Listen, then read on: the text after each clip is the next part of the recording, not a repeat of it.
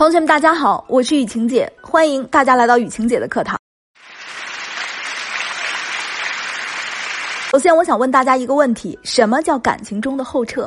可能有的同学的理解就是，我不联系他，我不理他，他找我的时候我也不回应，这个就是后撤。然后呢，他就会来反扑我了。同学，其实你错了。首先，我们要知道我们为什么要后撤。我们后撤又要达到什么样的目的？其实后撤不是真的往后撤，更不是不管不顾的去冷战，而是为了更好的前进。那这个技巧该如何正确的使用？该如何正确的使用之后才能调动他的心，让他真的来反扑我们呢？我们有些女生啊，非常喜欢跟男人说这样的一段话，是这样说的。如果有一天你喜欢别人了，那你一定要如实告诉我，我肯定不会死缠烂打，我只会安静的离开你。这个其实就是非常的典型，不会用后撤的技巧。这么说看似很酷，其实呢是在告诉对方，我们这段关系的主动权呀，完全由你来掌控，而我是弱势的一方，也是可以被抛弃的那一方。那以退为进的后撤，我们又该怎么说呢？我们不妨可以这样说，亲爱的。我们既然选择了彼此，那么我们就会彼此欣赏、彼此包容。但我的底线是相互坦诚。如果有一天我发现了你对我的欺骗和隐瞒，那么我也会头也不回的离开你。可是我相信你不是这样的人，你会非常负责任的，对吗？同样意思的两段话。同学，你是否感受到了这其中的区别呢？前者是把主动权乖乖的交出去了，而后者是把主动权牢牢的抓在了自己的手里。其实啊，这个技巧不仅仅可以用在你的婚姻中、恋情中，在你情感修复或者情感危机的过程中呢，也是同样适用。在这儿呢，雨晴姐呢，先给大家呢举一个错误的示范操作，同学们你们看看这个错误你们犯过没有？举个例子啊，比如说对方出差了，我们给他发信息、打电话，这个时候非常有可能他无法抽身去回复我们的信息或者接听我们的电话。那这个时候，我们有很多同学就会感受到自己被冷落了，于是呢，陷入到了负面情绪中，开始全盘否定这个男人，会觉得你和他之间的一切问题都是这个男人造成的，他就是个渣男。情绪上来的时候，就会一股脑的发泄过去，成篇成篇的微信小作文发过去，指责对方，希望通过这种方式来引发对方对我们的关注和注意。例如啊，我们有些同学会这么说。你不回复，那我就当我们之间结束吧。又或者说，既然这样，那咱们就各自安好吧。等等，可想而知，这一套操作下来，我们就可以看到一个如何把一个男人越推越远的标准操作流程。那正确的做法是什么样呢？首先，第一点，我们要知道后撤的话术绝对不是用来指责和威胁对方的。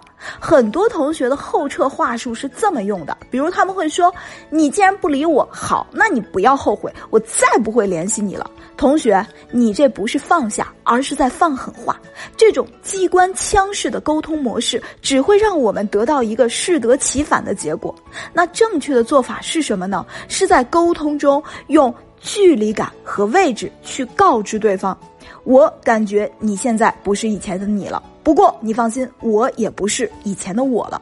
比如说啊，当我们发现对方冷漠的时候，就完全可以在沟通的时候更换一个比较认真、严肃，可是又不带指责的语气。例如啊，我们可以这样说：“其实，嗯，我最近感觉我好像没有以前那么淡定潇洒。坦白说，我也不太喜欢我现在的样子。我每天都想黏着你。”每天都想问你在干嘛，我也觉得自己挺累的，搞得你压力也挺大的。我觉得这样真的不好。我想我们俩都给彼此放个假，你忙忙你的，我也调整调整我的状态。我们要知道，你的理解、你的懂，对于男人来说比一切都重要。因为只有他觉得你是可以理解他的、可以懂他的、可以接受他的，那么这个时候他才会信任你，才会跟我们说真话。你也才会知道你们之间的问题到底出在了什么地方。如果你还是不懂得引导对方怎么去说出你们之间真正的问题，也不用担心，你可以添加雨晴姐的小秘书冉欣老师的微信。冉欣老师的微信是雨晴姐冉欣。新的汉语拼音的小写就可以找到我，我们一起来帮你找到合适的方式和话术。首先啊，我们再来说第二点，那就是我们在沟通的过程中一定要明确目的，不要甚至拒绝去发泄情绪。很多时候沟通无效的原因，是因为很多人沟通的出发点根本不是一个良性沟通，不是去交换彼此的想法，而是通过我说的话，把我的情绪都发泄出来。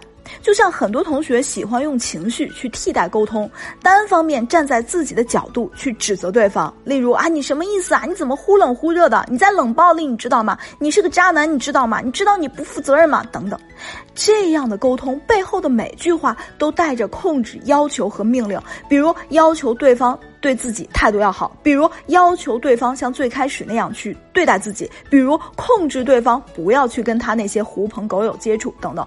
其实我们最该面临的问题或面对的问题是什么？那就是对方为什么现在对自己的态度不好了？为什么对方不能像最开始那样去对待自己？那么我们到底应该从什么地方去下手？应该用什么样的方式去纠正呢？下面啊，我们来说第三点。第三点就是，其实啊，我们自身的高价值才是我们后撤的资本。后撤的核心其实就是我们要拥有高价值。所以啊，你想要让对方回来，先想想自己能够让对方看到自己身上哪些他需要的高价值呢？同时，如何才能意识到你拥有这些高价值呢？意识到你的独特性和无可替代性呢？比如说呢，我们可以偶尔的给感情增加一点点的危机感，起到让对方更进一步的作用。举个例子啊，我们可以这样说：哎，对了，马上快中秋了，我们要同学聚会。嗨，曾经的小姐妹非要我去，你也知道，我们是理科班，班上男生多，可是呢，我们女生成绩也是不输男生的。嗯，到底去不去呢？不去吧，怕小姐妹不开心；去吧，你说咱们家也得过节呀。